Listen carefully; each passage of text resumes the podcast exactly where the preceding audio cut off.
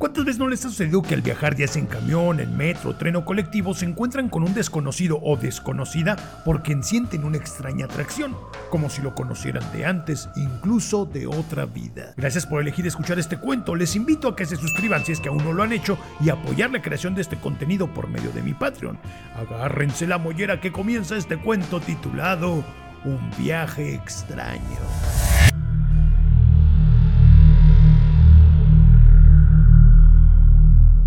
La historia comienza con Rubén, un estudiante de universidad que abordó un camión con destino a San Luis Potosí. El semestre había terminado y quería aprovechar ese descanso para regresar a su tierra natal. Y si bien su estadía en la Ciudad de México viviendo en la casa de su tía no estaba nada mal, tenía algunos asuntos pendientes por arreglar con sus padres.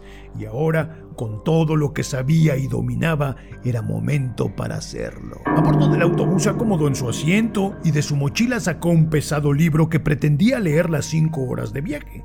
Aquel era su tercer intento por leerlo. Las veces anteriores lo dejó recién empezado el primer capítulo ya que se le complicaba el estilo de la escritura del autor. El motor del autobús se encendió haciendo vibrar todo el armatoste, advirtiendo que estaban por arrancar. Rubén miró por la ventanilla y al ver que se movían, se puso los audífonos y dio play a la canción en su lista de reproducción que seleccionó en modo aleatorio. Cada que viajaba pedía ir del lado de la ventanilla para mirar el camino en caso de que se aburriera, y esa vez no era la excepción. Pero de pronto el autobús se frenó intempestivamente y abrió la puerta para dejar subir a un distraído pasajero que estuvo a punto de perder el viaje. Rubén no le dio importancia y continuó escuchando la canción en sus audífonos, mientras comienza a subvocalizar los primeros renglones de su libro. Momentos después, el movimiento del asiento de al lado lo distrajo. Al girarse para ver de qué se trataba, vio a una señorita que se acomodaba en el asiento junto a la ventanilla de la fila cruzando el pasillo. Desvió la mirada, pero de inmediato volvió a posar sus ojos en ella. Debajo de ese look misterioso de gafas oscuras, cabello largo, lacio y anochecido, y uñas con esmalte tan negro como su cabello, sintió curiosidad.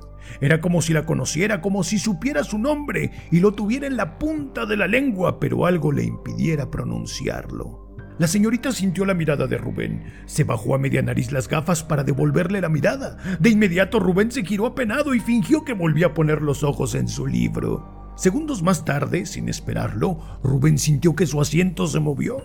Pensó que en cualquier momento recibiría una reclamación de parte de la señorita por acoso o cuando menos por mirarla de forma tan insistente. En lugar de eso escuchó un cálido saludo. Al principio creyó haberlo imaginado, así que con el rabillo del ojo miró sobre su hombro izquierdo, encontrando a la señorita sentada a su lado.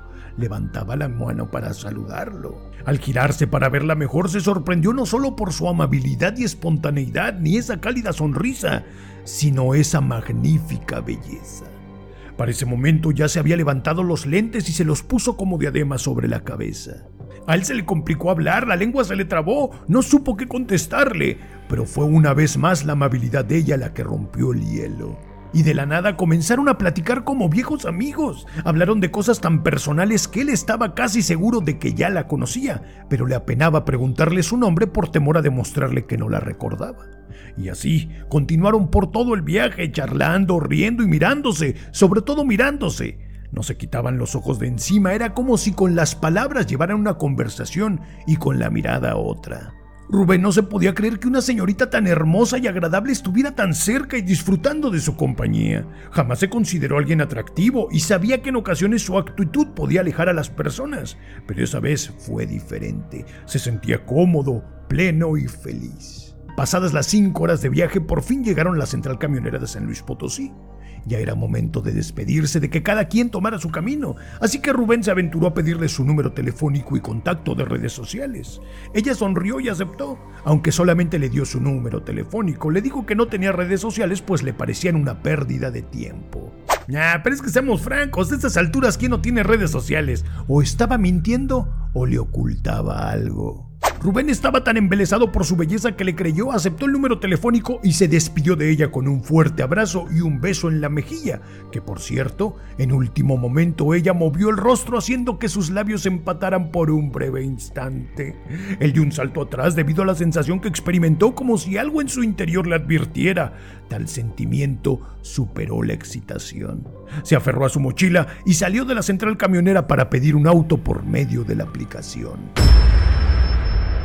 El reloj marcaba las 10 de la noche, el clima se sentía fresco, las nubes se arremolinaban en el cielo con una danza hipnótica que circundaba la luna menguante. Y pese a que había gente entrando y saliendo de la central camionera, Rubén experimentó una extraña sensación de vacío y soledad. Le pareció escuchar susurros en la oscuridad. Ingenuamente no dejaba de pensar en ese beso y comenzó a fantasear con el qué tal si. ¿Qué tal si hubiera permitido que ese beso se convirtiera en algo más? ¿Qué tal si no hubiera dejado sola a la señorita en el andén de los camiones, a quien por cierto no le preguntó su nombre? ¿Qué tal si? ¿Y qué tal si? Con teléfono en mano intentó pedir su transporte, pero la aplicación estaba trabada. Lo tuvo que reiniciar un par de veces, pero no daba respuesta. Su única opción era pedir un taxi de la central, lo cual no le causaba muy buena espina, mas ya era bastante tarde y debía llegar a su casa. Justo cuando iba a cruzar al otro lado de la central camionera, donde estaba el sitio de taxis, escuchó la mágica y armoniosa voz de la señorita. Al girarse, encontró detrás de él esa misma sonrisa, ese cabello largo y negro, esos ojos profundos, esas cejas abundantes y esos hermosos hoyuelos en las mejillas. Ella se ofreció a llevarlo, su transporte estaba por llegar.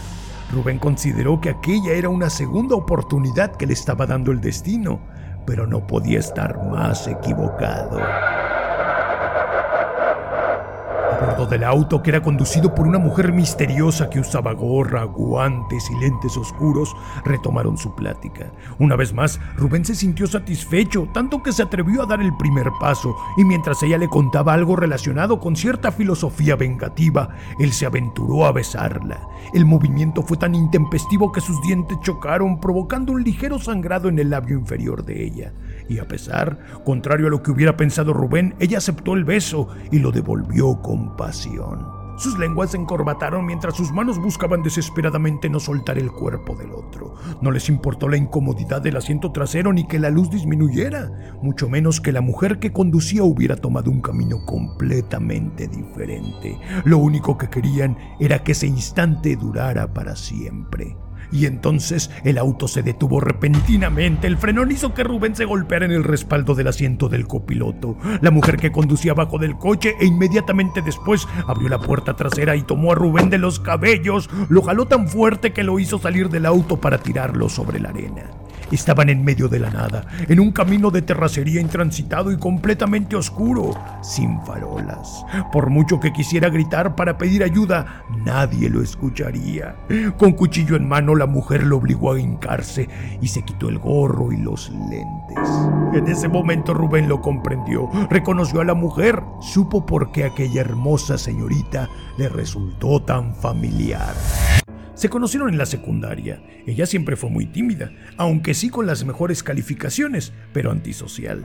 No sabía cómo relacionarse con los demás. Rubén, por su parte, entró a mitad de año. Le costó trabajo adaptarse hasta que cometió una injuria que le ganó la aceptación del grupo. Con tal de que lo dejaran de molestar y ganarse la aceptación de los demás, Rubén inventó el rumor de que la muchachita era bruja, de que en secreto efectuaba rituales profanos, de que él había visto en el panteón sacrificando un gato negro, de que debían cuidarse de ella. Y tal vez estén preguntando, ¿por qué habría inventado tal cosa? Pues bien, eso se debe a que en una ocasión él quiso aprovechar la ingenuidad de ella para sobrepasarse, pero ella lo rechazó. Todas esas calumnias crecieron, se esparcieron más allá de su grupo al punto de que toda la escuela lo creía y lo repetía pese a no tener pruebas. La repudiaron, le dieron la espalda, provocándole una enorme inseguridad que le arrastró a la depresión y la autoflagelación. A pesar de que sus calificaciones siempre fueron las mejores de toda la escuela, jamás supo cómo responder a las injurias y prefirió dejar los estudios, al menos ya no en la secundaria. Se aisló en su casa, sufriendo de una terrible ansiedad y depresión. A nadie le importó lo que le pasó, ni siquiera Rubén, que fue quien inició todo. Él se quedó satisfecho con los amigos que creyó haber ganado, pero que le duraron únicamente en la secundaria, pues luego de la graduación no volvió a saber de ellos. Algún tiempo después corrieron los rumores de que la chica había cambiado de ciudad. Otros decían que había muerto. Lo cierto es que cualquiera que fuera la versión, a nadie le importó. Al quitarse el gorro y los lentes, Rubén reconoció a la mujer que conducía el auto. Era la madre de la señorita, quien en una ocasión se presentó en su casa para hablar con su madre y pedirle amablemente que pararan con el abuso, con las burlas, que detuvieran las calumnias. Pero luego de eso no la volvió a ver al menos no hasta ese momento en el camino oscuro y desierto. La mujer con cuchillo en mano amenazó a Rubén. Estaba por deslizar el filo de la hoja metálica por su cuello cuando él evocó unas palabras. Ni la mujer ni la señorita las entendieron, pero no fue necesario. Bastó con que la oscuridad las escuchara para materializar en medio de la noche a unas hórridas criaturas que agitaron garras, tentáculos, colmillos y cuernos. En menos de un minuto, aquellas espantosas criaturas se alimentaron de la piel, sangre y huesos de la mujer y la señorita, reduciéndolas a vulgares masas de desperdicio humano. Nadie escuchó sus gritos, nadie salvó Rubén quien con ojos desorbitados por el deleite miró cómo es que sus esclavos sombríos acababan una vez más con sus enemigos. Toda vez que las sombras se normalizaron, Rubén subió al auto y echó marcha atrás para retomar su camino rumbo a su casa, pues tenía asuntos pendientes por arreglar con su familia.